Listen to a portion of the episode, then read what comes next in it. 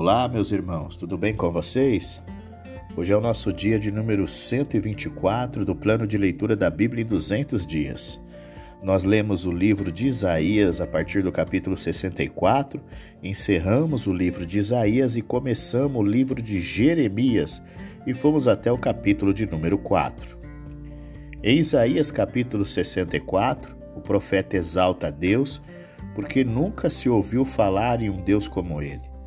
Deus se revelou e salvou seu povo com atos sobrenaturais no passado, e o profeta deseja que ele faça isso novamente. Os inimigos de Deus seriam então derrotados. Em contraste, aquele cujo principal prazer é agradar a Deus, sabem que ele os ajuda das maneiras mais inesperadas. Eles também sabem que, apesar do desejo de agradar a Deus, ainda são pecadores obstinados. Até mesmo suas melhores ações são poluídas pelo pecado. Frequentemente, eles se esquecem de Deus e são os únicos culpados pelos problemas resultantes. Embora tenham falhado miseravelmente, as pessoas sabem que Deus ainda é seu Pai. Ele pode puni-los, mas ainda os ama. Portanto, pergunta o profeta: a destruição que ele enviou a Judá não é punição suficiente?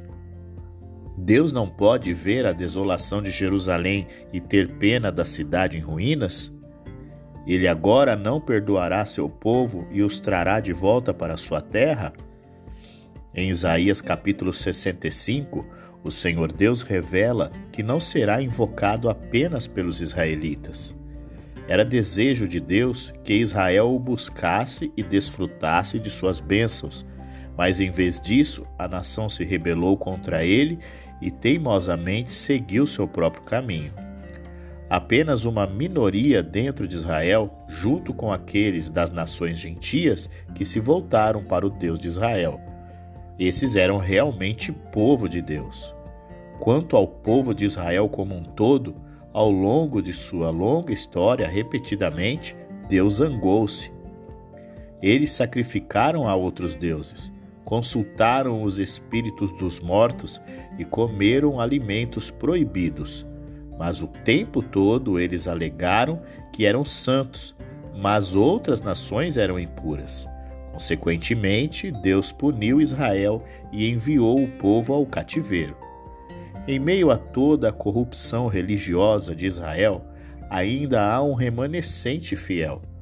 Eles são como algumas uvas boas em um cacho ruim.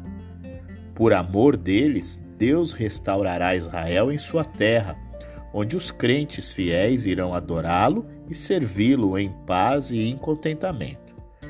Mas aquele que ignoram seus avisos e continuam a adorar deuses estrangeiros, serão destruídos. A minoria de crentes fiéis, aqueles que adoram e obedecem a Deus, são os verdadeiramente escolhidos dele, os verdadeiros servos do Senhor. Eles serão abençoados com o favor de Deus. O resto da nação, aqueles que o ignoram, serão desgraçados com o castigo de Deus. Embora os ímpios sejam destruídos, seu nome continuará a ser usado pelos fiéis como um símbolo da maldição de Deus sobre a desobediência. Os fiéis, em contraste, receberão um novo nome para indicar o favor de Deus sobre eles. Eles viverão na dependência leal do Deus fiel.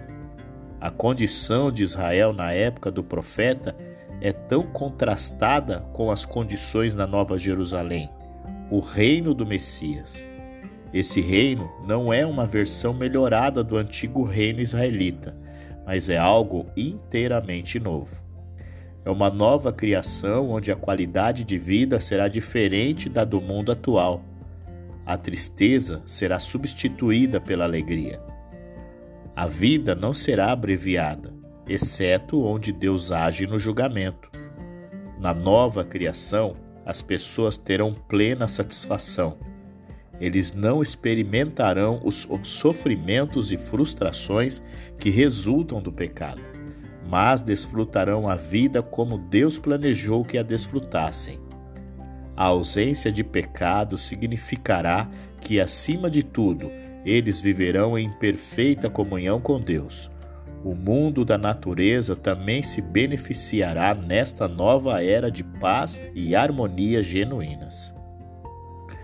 Em Isaías capítulo 66, o Senhor Deus declara quais são as pessoas que ele estima: ao humilde e contrito de espírito que treme diante da minha palavra.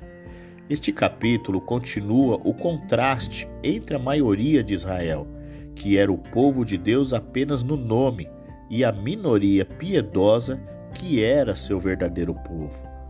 Os exilados que voltaram ficaram felizes em saber que o templo seria reconstruído, mas o profeta os lembra que eles estão enganados se pensam que a única habitação de Deus é um templo. Deus mora em todos os lugares. Eles também se enganam se pensam que o principal requisito de Deus para as pessoas é que realizem cerimônias religiosas. O que Deus mais deseja é seu humilde reconhecimento do pecado e seu genuíno arrependimento.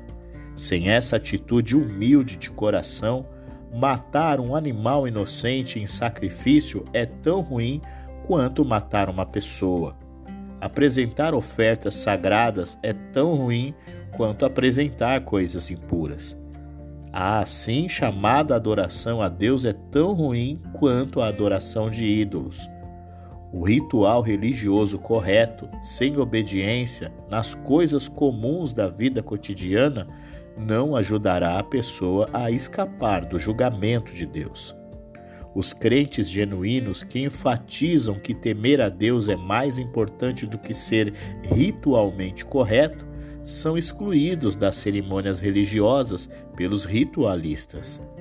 Eles são ridicularizados com o desafio de mostrar abertamente que Deus está do seu lado.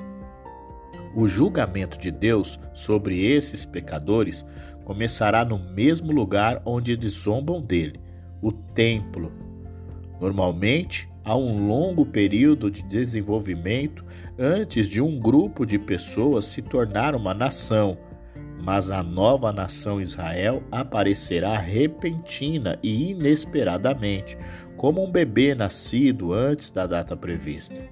Assim como acontece com o nascimento de um bebê, há muita alegria com o nascimento da nova nação. O bebê fica forte e ativo porque Deus é quem o nutre. Sobre a mão controladora de Deus, Israel prospera. Enquanto Israel desfruta das bênçãos de Deus, as nações inimigas sofrem.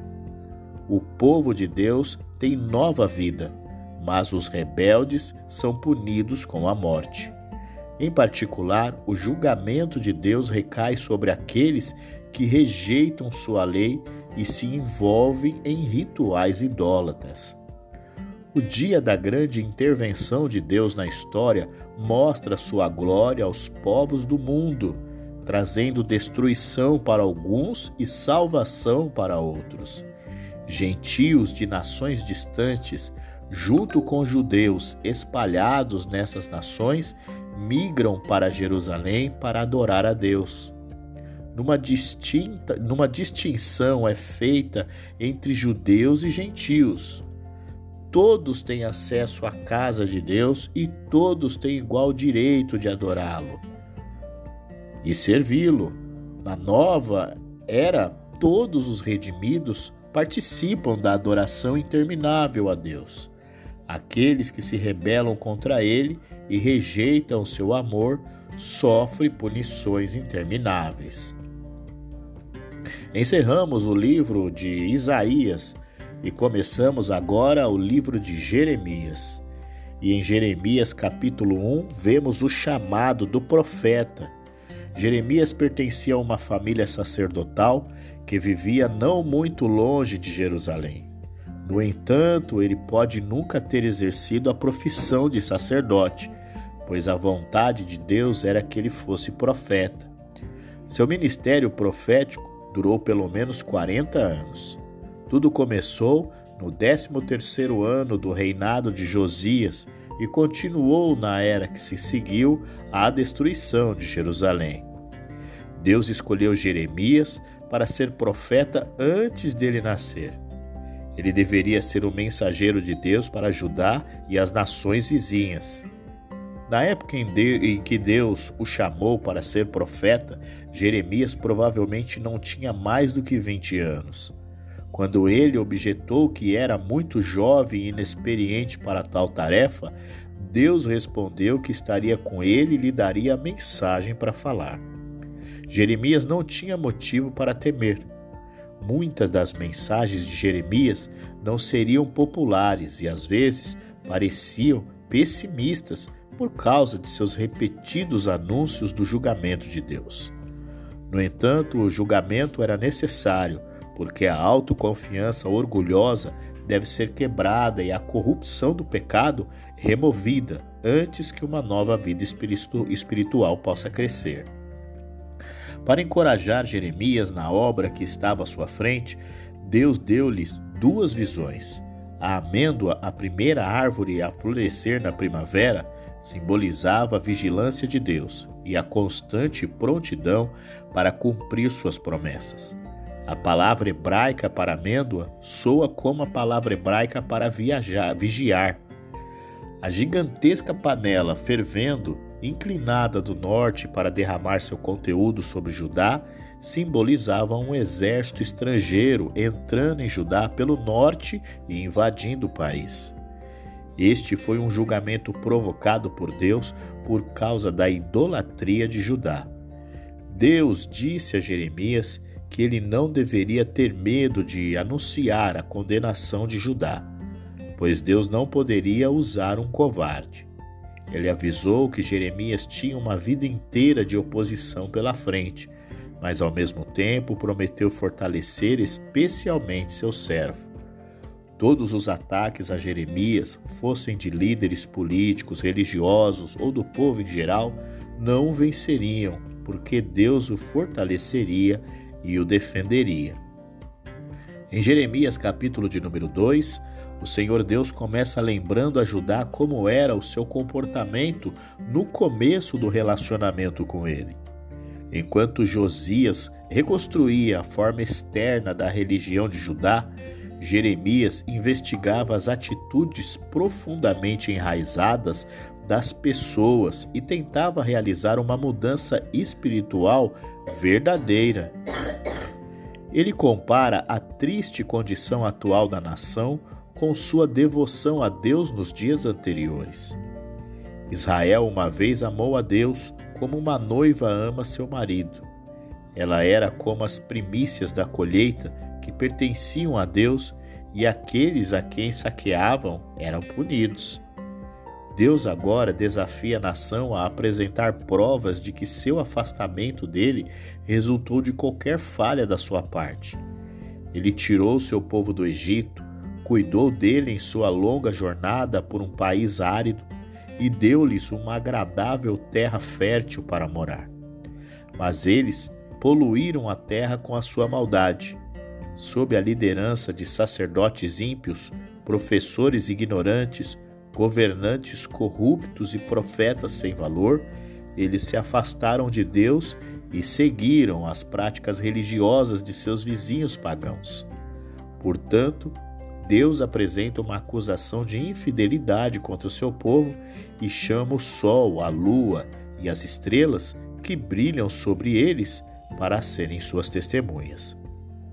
As nações pagãs permanecem fiéis a seus deuses, mesmo que esses deuses possam ser sem vida e inúteis. Israel e Judá, ao contrário, trocaram o Deus vivo e verdadeiro por ídolos inúteis. Eles agiam como pessoas que se afastavam da fonte natural que lhes dava um suprimento permanente de água pura e confiava em seu suprimento de água em uma cisterna rachada que eles mesmos haviam feito. Israel e Judá se gabaram de serem filhos de Deus, mas agora estão se tornando escravos de outras nações. Um século antes, a Assíria havia invadido o reino do norte, destruindo suas cidades e levado seu povo ao cativeiro.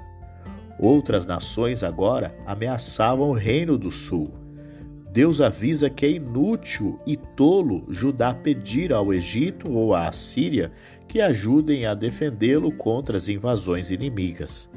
É inútil porque tais ataques são um julgamento sobre Judá por sua desobediência.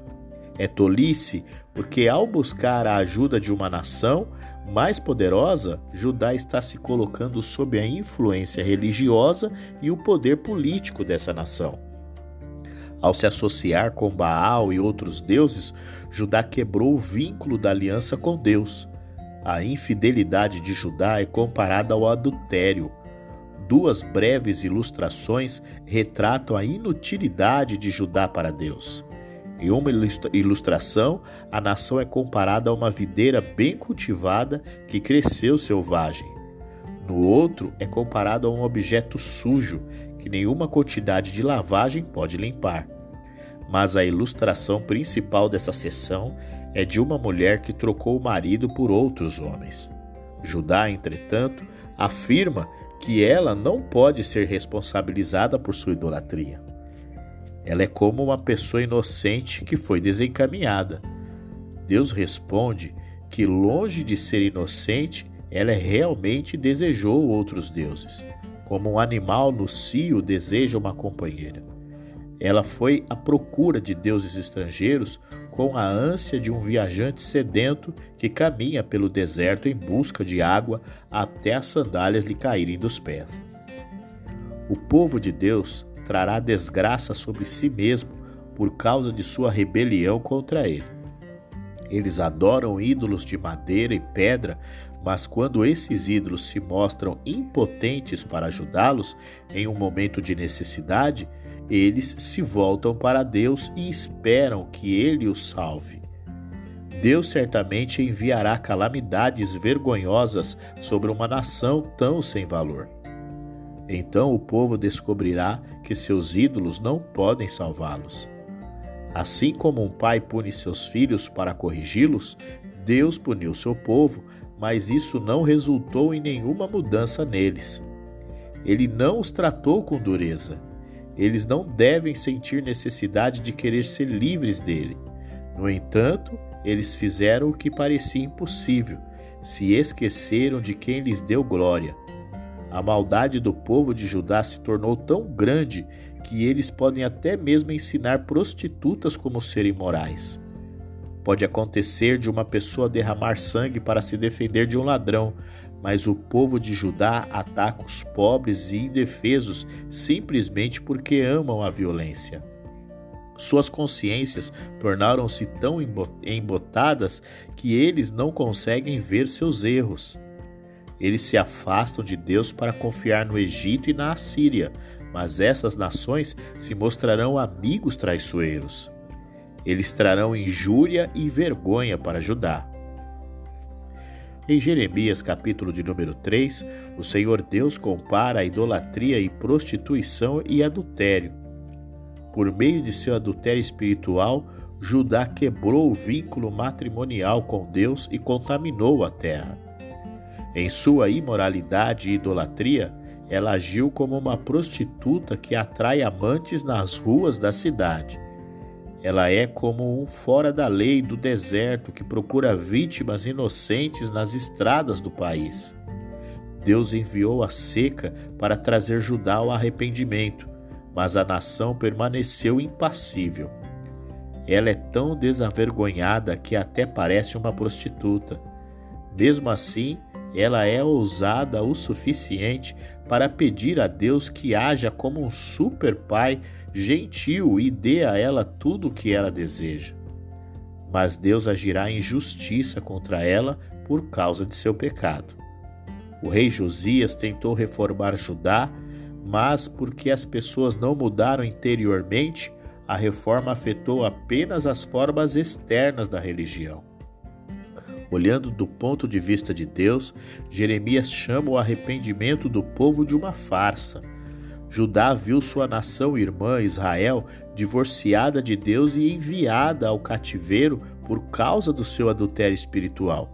Mas a experiência de Israel não lhe ensinou nada. Ela agora está fazendo o que Israel fez.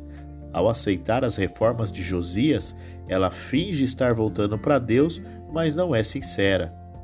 O adultério espiritual de Judá é mais condenável do que o de Israel, porque ela ignorou a advertência que Deus lhe deu por meio do julgamento divino derramado sobre Israel. Jeremias promete a Israel que, se eles reconhecerem sua infidelidade e se afastarem dela, Deus os trará do cativeiro de volta para sua própria terra. Ele lhes dará novos líderes e conduzirão as pessoas em seus caminhos. Não haverá necessidade da arca da aliança como símbolo da presença de Deus, porque o próprio Deus habitará entre eles. Ele governará sobre um povo unido e obediente Deus queria que o relacionamento entre ele e o seu povo fosse como aquele entre um pai e um filho, ou entre um marido e uma esposa. Mas seu povo tem sido rebelde e infiel. Na esperança, o profeta retrata o povo abandonando sua falsa adoração nos altos de Baal e clamando a Deus por perdão. Em resposta, Deus promete que se eles realmente se arrependerem, ele os perdoará e os curará. As pessoas então se voltam para Deus e confessam os seus pecados. Eles admitem que a adoração de Baal foi um engano. Em vez de trazer prosperidade, trouxe desastre. Eles têm vergonha de si mesmos e voltam para Deus, reconhecendo que só Ele é Deus. Chegamos ao nosso último capítulo de hoje, Jeremias capítulo 4 onde o Senhor Deus avisa mais uma vez através de Jeremias que trará um grande mal vindo do norte. Deus lembra as pessoas que, se elas se arrependerem, seu arrependimento deve ser genuíno. Eles devem remover todo traço de idolatria de suas vidas e renovar o seu juramento de lealdade absoluta a Ele. Só então eles serão capazes de servi-lo, levando a sua mensagem às nações. As pessoas devem quebrar seus corações endurecidos e remover as transgressões de suas vidas. Assim como os fazendeiros quebram o solo duro e removem ervas daninhas antes de plantarem novas sementes. Mudança interna, não cerimônia externa, é o que é necessário. Sem tal arrependimento, a nação será destruída no julgamento divino. Jeremias agora retrata o terrível julgamento que cairia sobre Judá se ele não se arrependesse. Como um exército inimigo avançando sobre Judá do norte, uma trombeta soa o alarme e o povo de Judá foge para suas cidades muradas em busca de segurança. Como um leão enfurecido, o inimigo se prepara para atacar sua vítima. Deus está prestes a derramar sua raiva sobre as pessoas infiéis. Os líderes de Judá, tanto civis quanto religiosos, estão chocados com a catástrofe repentina que os atingiu. Eles agora percebem que, por acreditar nos falsos profetas, eles se enganaram. Eles, erroneamente, pensaram que Deus nunca permitiria que uma nação pagã os destruísse. O julgamento de Deus queima seu povo como um vento abrasador no deserto. Ao imaginar os cavalos e carruagens do inimigo varrendo a fronteira norte, Jeremias faz um último apelo desesperado aos habitantes de Jerusalém para que se arrependam. Ele vê as forças de invasão descendo de Dan, cruzando as montanhas de Efraim espalhando-se pelo país e sitiando cidades, enquanto se dirigem para o seu prêmio principal, Jerusalém. O povo de Judá causou esse desastre sobre si por causa da maneira como viveu. Eles estão prestes a colher os frutos de sua impiedade e idolatria. Jeremias mal consegue olhar para a cena de destruição e grita em sua angústia. Deus lhe garante que o julgamento é justo. Em sua estupidez, o povo rejeitou a Deus e se dedicou ao mal. Agora eles estão sofrendo as consequências. Para o profeta, parece que com a queda de Judá, a terra se tornou estéril, árida, escura e silenciosa. O julgamento de Deus é tão devastador que, se não fosse por sua misericórdia, o povo seria exterminado. Nas cidades do interior, as pessoas fogem do inimigo e procuram esconderijos em florestas e cavernas. Jerusalém tenta ganhar o favor do inimigo, como uma prostituta tenta ganhar o favor dos amantes, mas o inimigo não se deixa enganar. O fim de Jerusalém é tão horrível quanto o de uma prostituta brutalmente assassinada. Seus gritos são tão penetrantes quanto os de uma mulher em agonizante parto. Concluímos o nosso dia 124 do plano de leitura da Bíblia em 200 dias. Amanhã é o nosso último dia dessa semana. Nós continuaremos lendo o livro de Jeremias. Então eu aguardo você e até lá.